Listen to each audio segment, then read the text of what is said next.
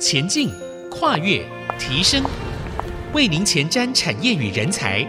听见这世代。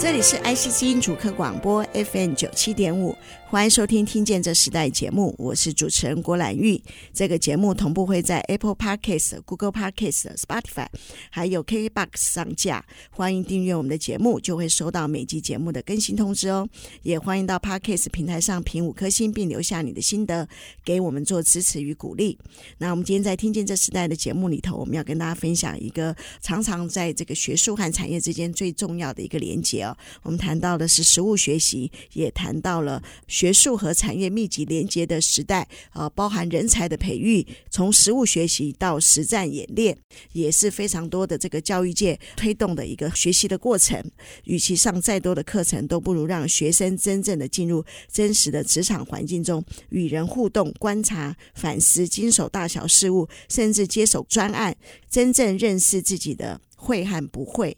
我们今天特别邀请到国立清华大学清华讲座的教授简祯富简教授，跟我们分享产业实习和实证教育怎么结合，如何看待现今人才培育最重视的课题。嗯，就这样，还有各位听众朋友，大家好，非常荣幸能够来这边接受访问。是，呃，其实呃，简教授他们最近在我们电台所主持的这个蓝湖策略哦，越来越受欢迎。有时候那个排名哦，在数位排名，我们都非常的非常的压力很大。这个排名怎么一直往上升？我们自己的节目就有压力了，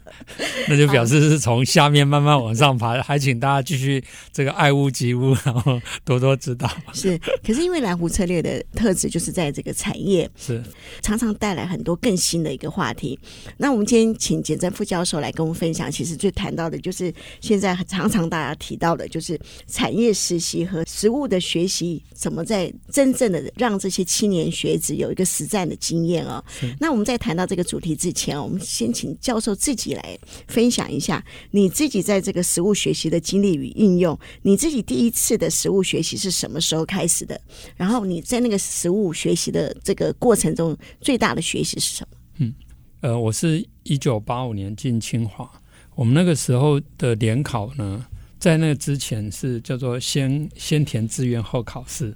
哦，那到我们这个时候叫做先考试后填志愿。所以换句话说，我们在我在进清华，然后我念清华工业工程，在那个时间点，其实我是考完联考分数出来，大概还知道自己的弱点，但是当然可以选的范围很大。然后我有认真去选择我想要念的科系，所以所以那时候就已经对工业工程它的产业的应用有有一定的了解。特别是那时候我父亲有个朋友。他在桃园的迪基多工作，不过他是中原工工毕业的校友，但他有大概跟我解释，那也让我对工业工程产生兴趣。那后来来清华念书的时候呢，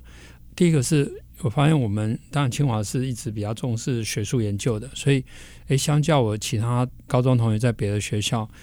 那时候觉得好像我们这种机会比较少。在在我一九八五进清华的时候，而且那时候学校人数少，然后功课。啊、压力也大，但我还是在我大二升大三那个暑假，我自己去找实习的机会。然后那时候竹科也才刚起来，所以我那时候找的是去那个竹北飞利浦。哦，竹北飞利浦，那那个时代这个很大，已经是高科技产业。对。然后我的一起去实习的都是交大啊、中原啊这些学校。那我印象中大概只有一个清华在里面。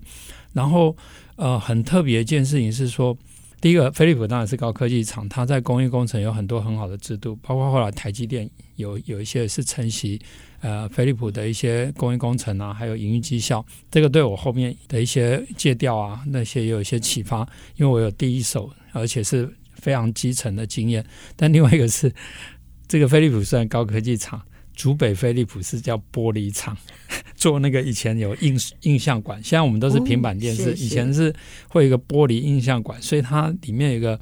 烧那个玻璃映像管，那个超热的。那因为很热，所以它的冰棒很好吃。那我那时候去的时候呢，因为是实习生嘛，哈，就很容易被发配到这种大家不想去的地方，那也没办法。结果呢？我就想说不行，我一定要想办法脱离苦海，因为那个真的很热。那我就把我工业工程的一些知识啊，虽然那时候是其实才大二而已，但我就主动提出，哎，可以做什么样的改善？所以我们那个主管就觉得，哎，蛮有道理啊，然后就让我去做那个专案，那我就不用在那个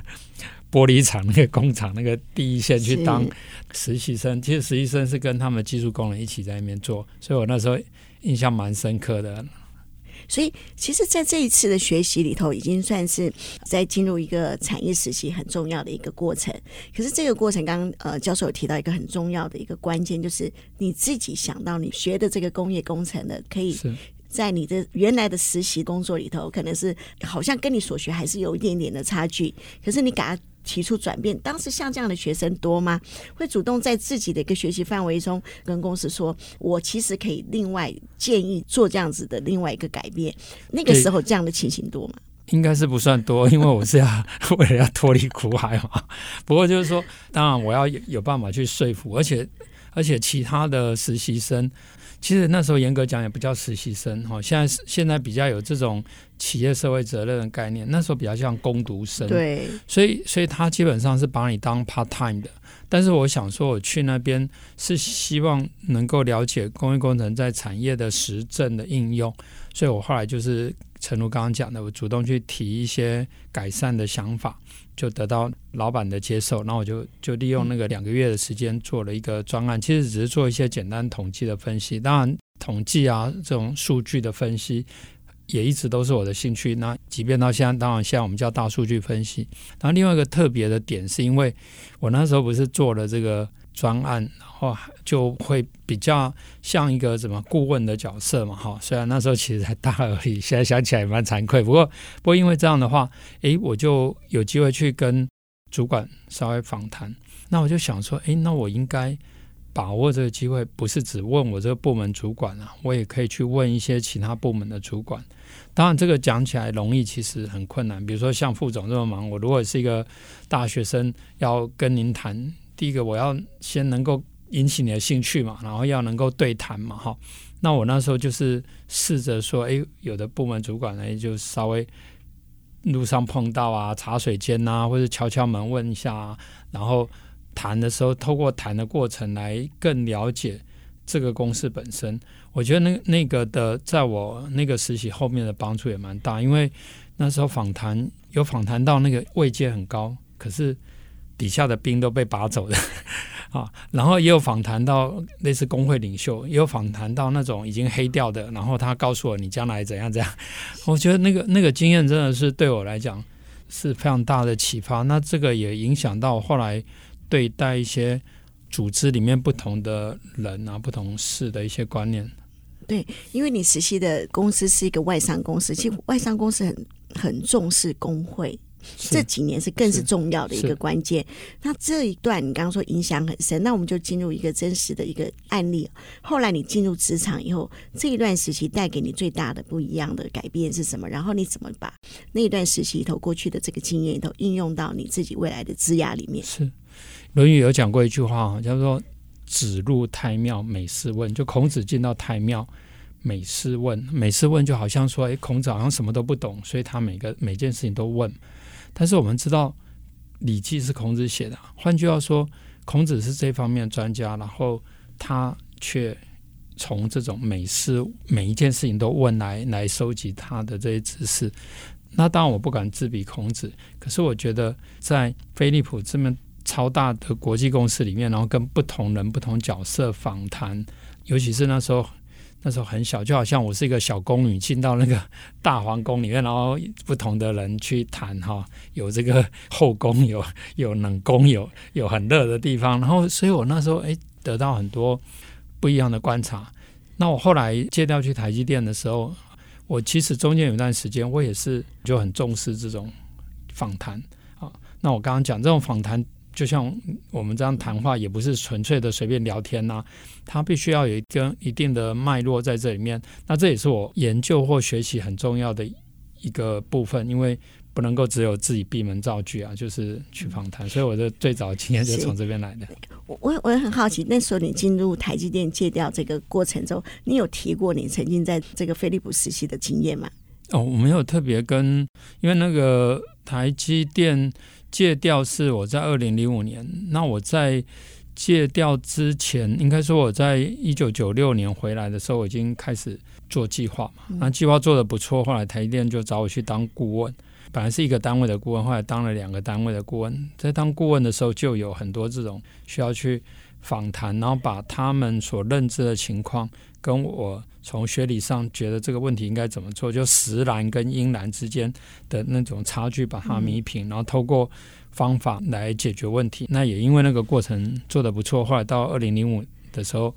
啊，台燕才说，哎，因为我刚刚要休假出国进修，他就说要不要戒掉。后来就走了一个不一样的路，然后就越、嗯、越绕越远了。是，啊，教授刚刚提到也提到，就是说，其实这个过程里让你更了解企业他们的需要，也在一个不同的一个产业位置，学习和产业的应用其实还是不一样的。呃，你你是教育者，要面对这些人才的培育，同样的，你也进入到企业实战里头，他们有产业的需要，产业面对的整个大环境趋势里头，所有经济的影响变动。这些都必须要去考量的。那你怎么透过这样的经验，也教导你的学生，也透过学术的经验里头，给企业很多不一样的建议？那我们下一段部分，我们来继续分享。我们稍后回来。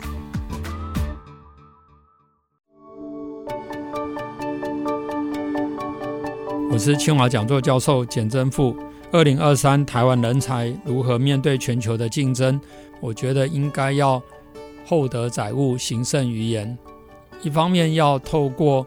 扎根，让自己的能力变强；另外一方面，应该要透过实证来检验，而这个过程行胜于言，也是清华的校风。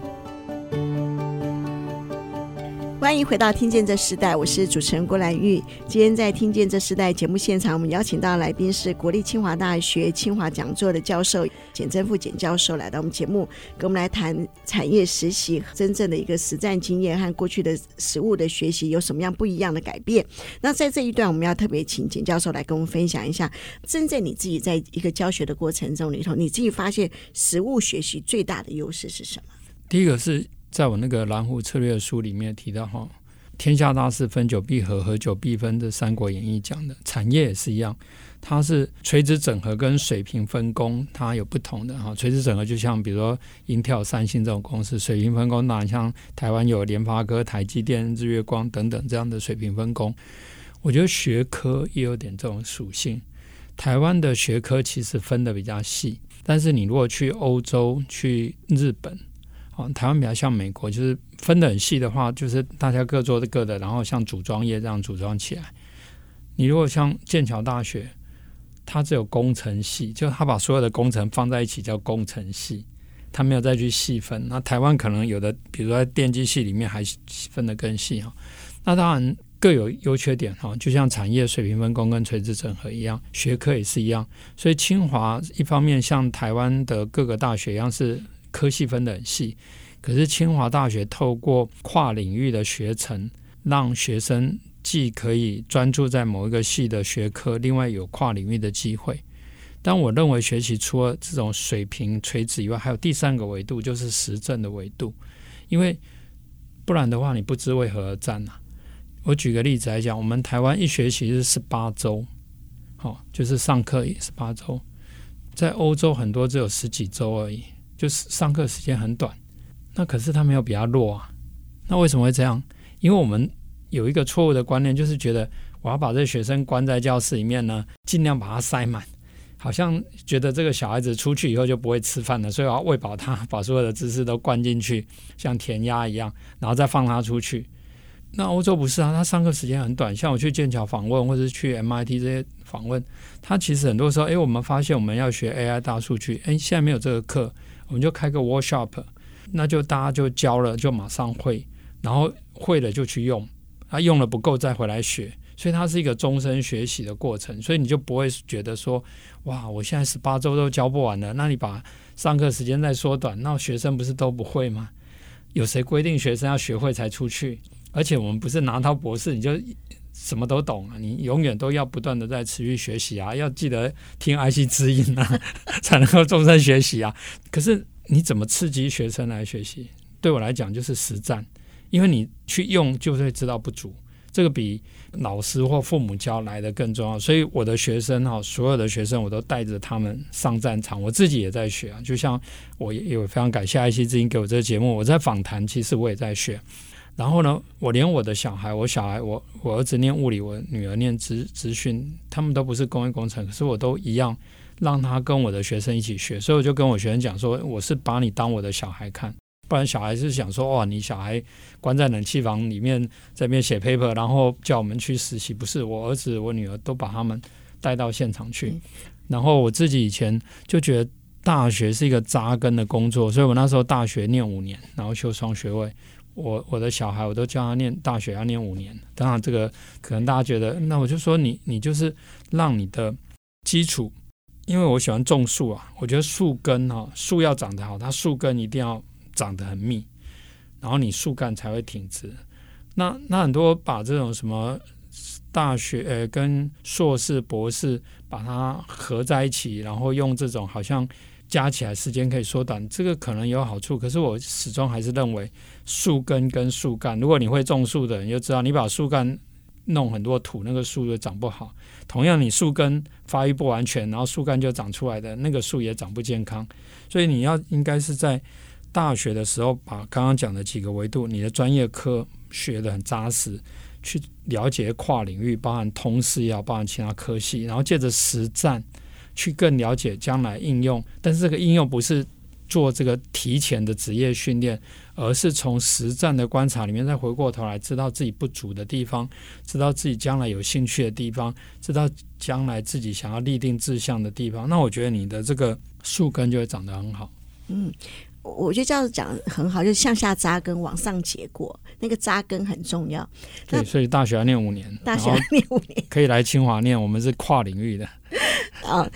好，我我相信，如果说当这个实物学习和实战经验它一起结合的时候，是真的对。学生是比较好的，这我让我想到我我自己是念大众传播，是，其实大众传播，我我记得我那时候念大学的时候，几乎有一半的时间都必须要是真正的，自己要操作机器，是你必须要。真正很多实战经验，那时候我还记得我父母说：“你花那么多钱，天天去拍电影，天天去花很多时间去做那种实习上的，他们不可思议。”可是我我们自己很清楚知道，如果我们不这样做的话，我们我们自己没有去拍一个业余的这样子的一个经验，或是真的去做场务，我们根本没有办法了解老师所说的事情。可是，在理工科过去是比较少的，对不对？同样的，教授这样教导你你呃你们的的年轻学子，可是对这些中小企业本身来。看他们看从过去的你常常强调的实物学习到现在的这个实战经验里头，他们得到最大的不一样的帮助是什么？早期他我因为跟我自己大学去飞利浦那个实习经验，所以我九六年回来的时候，我的学生就一定要去实习。那当然那时候非常感谢那个旺宏电子给我第一个计划，然后后来台积电其他公司都都给，但主要还是主课为主。所以我那时候都都常把人家问我说有实验室，我说我实验室就是主科啊。我这个只是办公室而已，因为真正去做实验，我们不可能关在，因为工业工程叫工厂医生，我怎么可能关在清华的办公室里面去做一个所谓的实验室的工作？我一定要带学生到现场。但是当时为了一方面是为了要生根嘛，哈，就是说对这个研究主题要要扎根，所以我不是逐水草而居的，而是固定几个重要的 partner，比如说像旺宏、台积电等等，跟他很长期的合作。所以才会点线面的了解，那那当然现在对整个半导体产业有一些了解，但是大家在十年以前，当时叫国科会，呃，开始推这个所谓的产业同盟，然后我那时候就负责一个叫做这个 IC 产业同盟。那在那个时间点呢，国科一方面说，哎，你成立同盟要三家，所以我那时候就找了台积电、还有创意电子跟采钰三家就符合了，三家都很好的公司。那就评审委员来说，你至少三家，但是将来我们要看你的加速要不断成长。那我那时候就想说，那不行啊，因为我的习惯是一个产业我只做一家，因为避免 conflict interest，所以我就没有办法在半导体产业再去增加，我只好往其他产业去扩。那在这个扩的过程，就让我发现台湾更多其他产业它有它的问题跟需求，而这些问题跟需求呢，呃，因为我们在清华非常幸运，这旁边就有主科，很方便。但是我觉得我应该更多也去帮助台湾中部、南部这些其他的产业，特别很多中小企业隐形冠军。当然，这个过程让我产生一个 shock，一个是说，啊，这个问题怎么在这边这么久也没有好好被解决？然后另外一个是说，台湾很多厉害的这些隐形冠军，其实真的都是在有限的资源下做出很多厉害的东西。可是，如果我们今天能够再把学术的能量去帮助他，那就会更好。但是我回过头变成我要去说服我的学生，因为有的学生说我要去台积电实习啊，为什么我把这个蓝玉派到这个纺织厂去，这个蓝玉一定会想说：“哎，老师是不喜欢我，所以派我去纺织厂。”那我一定说：“天将降大任于斯人也，必先苦其心志。” 其实我后来哈，我后来我就不再让我的学生去这些大的半导体厂。我不是说他们不好，我现在解释一下，就是说让他们在大的晶圆厂里面，他看不到现场。就像你刚刚举那个拍片的例子。所以我后来都反而让我的学生在实习的阶段，尽量去那种比较传统的、比较圆形的产业，比如说纺织业、机械加工、铸造什么等等。因为这样的话，他可以看到一个工厂的情况。你如果到晶圆厂，你根本进不到无尘室里面，所以你还是隔靴搔痒这样。那学生会不会跟老师说：“老师，其实我还是想要去大厂？”有，会有可能。但是我在我的研究室里面哈，我一般。我的面谈都是两次，第一次我主要是介绍，让他了解，因为很多人慕名而来了。坦白讲，啊，有的人是说，哦，我我爸叫你一定叫我一定要来找你，或者是我叔叔是谁，你认识的谁谁谁，我都说那都没关系，我可以给你一个选择权，就是如果你要选我，我我会考虑，但是我先让我跟你讲清楚，所以我把这个情况，那我们那个实习跟后面做研究跟将来你就业没有关。我觉得这个很重要，因为你今天清华大学毕业的学生，将来一定都是到一流的公司到那。可是台湾是各个面向，所以我更想要让他们还年轻还实习的时候，在这个小蓝玉还没有变成副总之前呢，让他去做常务的工作，让他去做任何苦差事，将来他当副总才不会不知人间疾苦这样。我是希望用这种方式来培养我的学生。嗯、是我们看到教授他真的是一个忠心教导别人的的这样子的一个教育者。那同样的，我很好奇，就是以学生的角度，在你在这样子这么多年的过程中，你看到学生获得最大的学习是什么？我觉得最大的学习哦，是我把我的学生教的比我更好，这就是蛮厉害。你看，有些是越教越弱嘛。我常常讲说，你教书啊。有一种人是煮一大锅汤，好，然后呢，我的第一个学生呢就把肉啊、菜啊、汤啊都捞走了，然后第二个就捞剩下，越捞越少。我在教我的学生是种树，而且我是种大树，就刚前一节也有提到，所以我的学生每一棵树我都种得很开，所以学生跟学员之间感情也很好，而且每一个学生都可以成为这个怎么讲一代宗师。那我觉得我至少对这件事情我我是。感觉到蛮欣慰，尤其现在如果谈智慧制造，大概台面上或者这些知名的这些学者，很多是我教出来的学生。那也因为这个样子，这是为什么我虽然借调的时候台积电留我，我没有留在那个地方，因为我觉得我现在做这个事情可以帮助更多的产业，而且培养更多的人。那这也是我觉得是我的责任之一。嗯，好，我们先休息一下。我们在下一段部分，我们要继续呃，请简政富教授跟我们来谈，就是说你每一次都怎么验收成果？我们稍后回来。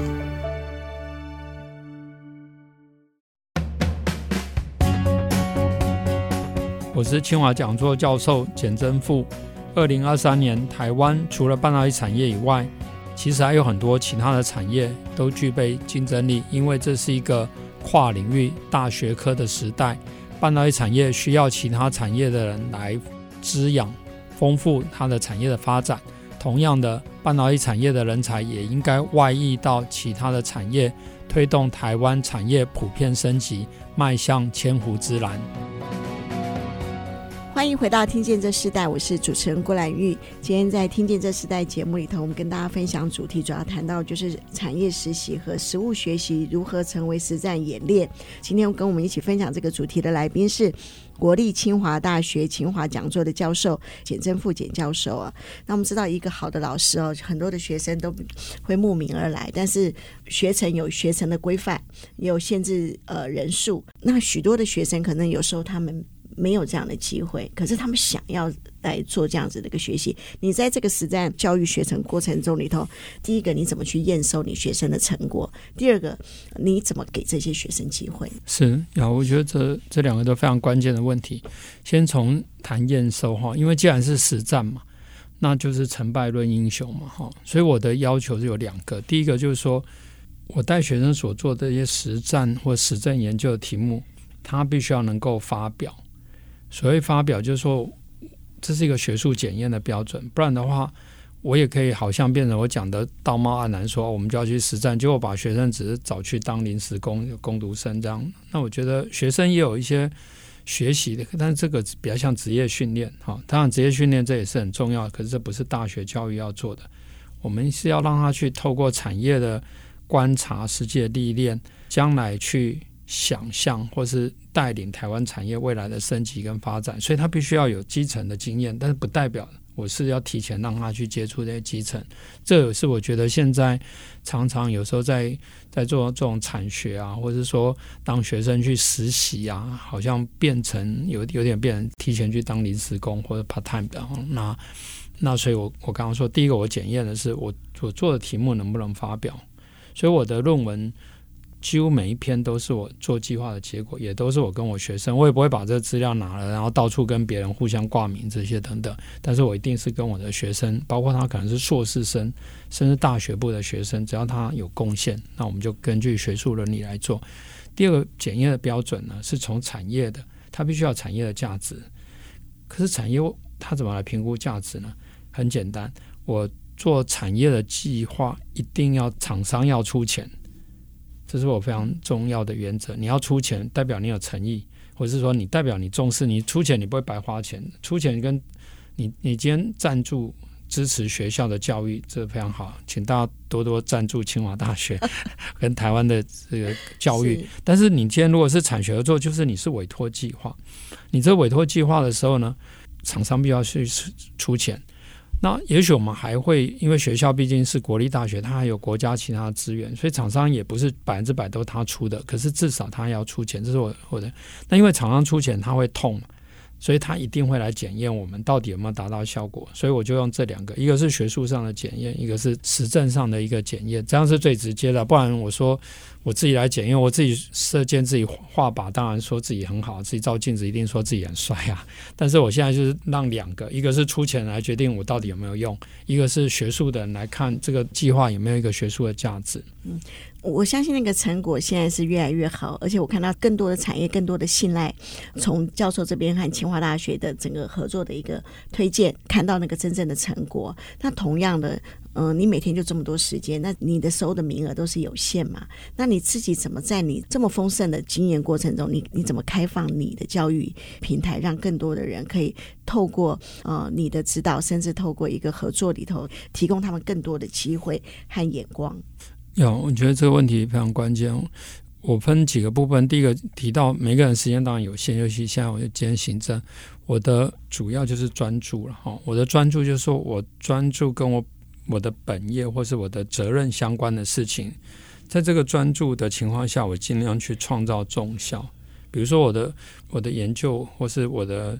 实证的领域是制造业，当然很多人说，哎，你这个制造业的概念也可以用到服务业，用到医院，用到什么？其实是可以的。但是我现在我没有办法再发散，我光是在制造业里面，从高科技产业、中小企业、传统产业，还还可以细分很多。所以我尽量让我的这个研究上的重效变大。可是另外一方面，也不要说我今天非常狭隘的只帮一个公司或一个产业来来服务。那第二个就是说，针对学生本身。我刚刚讲我是种大树，所以我今天种大树不是在填鸭，填鸭就是我这只鸭子我没喂它，它就死掉了。我今天种大树，我只要给它好的养分平台，我帮它修枝剪枝，当它这个乱长或是走错了，把它拉回来等等。那另外一个是我的学生，我都是带着去实证，实证的过程，他不是只有得到我的指导，他会得到业师的指导。等等，那我们也非常感谢那些长期合作公司。一方面，我们对他有贡献啊，他们也了解我们团队会对他有贡献，所以他也会指导我们的人。然后这中间就变成一个良性循环。那我自己也有自知之明，或者我也非常感恩他们提供协助，所以我绝对不会把别人，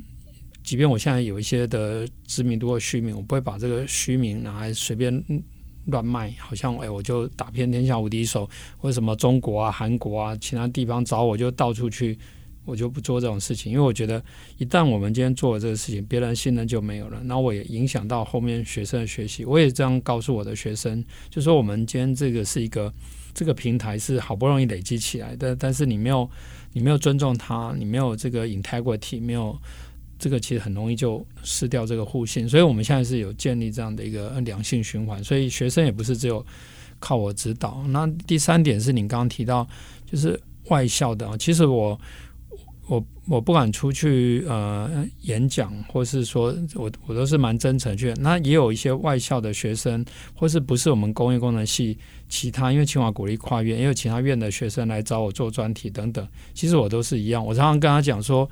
我们就是一个大家庭，跟我小时候在那种大家庭一样。你今天多一个客人来，我就是多摆一双碗，多一双筷子，然后盛一个饭。那如果饭没有，再下个面。我通常都这样啊。如果你中间你觉得哇，老师太累了，我不想做，没关系，我就把碗收一收，我也不会觉得不好。反正一定是志同道合，所以，所以我的团队里面很多也不是我的指导出来的学生，就是就是这种呃不同的人。我觉得只要志同道合，大家有有机会就一起做一些事情。然后有些人后面有更好的发展，或是有些人啊、另外有其他安排，我觉得都很好。然后就整个这样一起过，然后每天过得。虽然非常忙，然后过着幸福快乐的日子，这样就很好。那会不会有在带领学生的过程当中里头，他们觉得实战经验也是太辛苦？会不会他觉得会有会有那种第一名效应？他会觉得老师你你你就是应该让我更知名的企业学习，他会觉得更好。那当你遇到这样的学生的时候，你会通常会怎么样的跟他们分享，甚至用你的经验来告诉他们一个正确的观念？我通常都是哈觉得那些越有潜力的人。我所谓越有潜力，就是他将来可能变企业领袖，甚至变我们国家领导人。这些人，我一定要让他蹲得更下去，一定要让他更到第一线去，不然他将来就会不食人间烟火。因为他已经从清华大学毕业，他已经在将来的进社会的他的台阶都比别人高了。那如果我没有在大学这个阶段，稍微把它拉低，那拉低的方式就是我带着他下去。如果老师都蹲下去了，我们常常有时候拍照，有些大家都站在上面，那我蹲下去，那一没有人要蹲前面，然后后面又照不到，那我就先蹲下去，大家就就跟着蹲下去了嘛。那那我的做法大概是这样。是，那我们节目在最后，我们再请教授分享一个，你认为现在整个人才培育的教育政策最重要的重点在哪里？如何提升？我觉得最重要的一个是要。虚实整合了哈，虚实整合不只是现在谈这种数位时代的虚实整合，也代表就是说我们有一些虚幻的想象，或者说一定要借着实证让它能够落实。那这样的话才会啊、有更扎实、更好的发展。不然的话啊、呃，一直活在虚的想象的啊、自嗨的。或是说，呃，在一个小圈圈里面的那个，因为我们现在的社会虽然是开放多元，但我感觉有时候这个越来越多的这种小的 comfort zone，那这样的话，对于整个社会的均匀的发展，还有刚刚提到我们清华大学学生应该承担更大的责任那，要获得载物，那其他的也都应该要一起努力。嗯，我觉得教授讲的非常的重要。如果没有办法真正的让他们在实践的这个过程中里头，跟他们的人生、跟他们的生活息息相关，其实这些学习都没有办法来印证整个的一个教育的成果。我们今天非常谢谢简正副教授来跟我们分享今天的主题。嗯，我们也希望未来啊有机会来谈教育的这个课题的时候，更多的机会邀请到教授来跟我们分享。今天的听见这世代，我们就进行到这里，我们下次再见，拜拜。谢谢拜拜。